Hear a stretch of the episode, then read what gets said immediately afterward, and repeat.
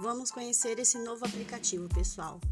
É uma maneira interativa, divertida de estar realizando as atividades.